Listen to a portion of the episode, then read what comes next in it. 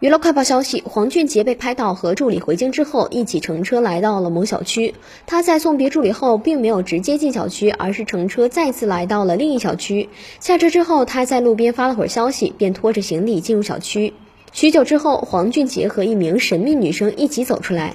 只见两个人穿着情侣装，一路手牵手，十指紧扣。路上两人还不断聊天。随后，二人再次返回小区，手牵手走进单元楼。进门之后，黄俊杰又伸手搂住女生，一同回到家中。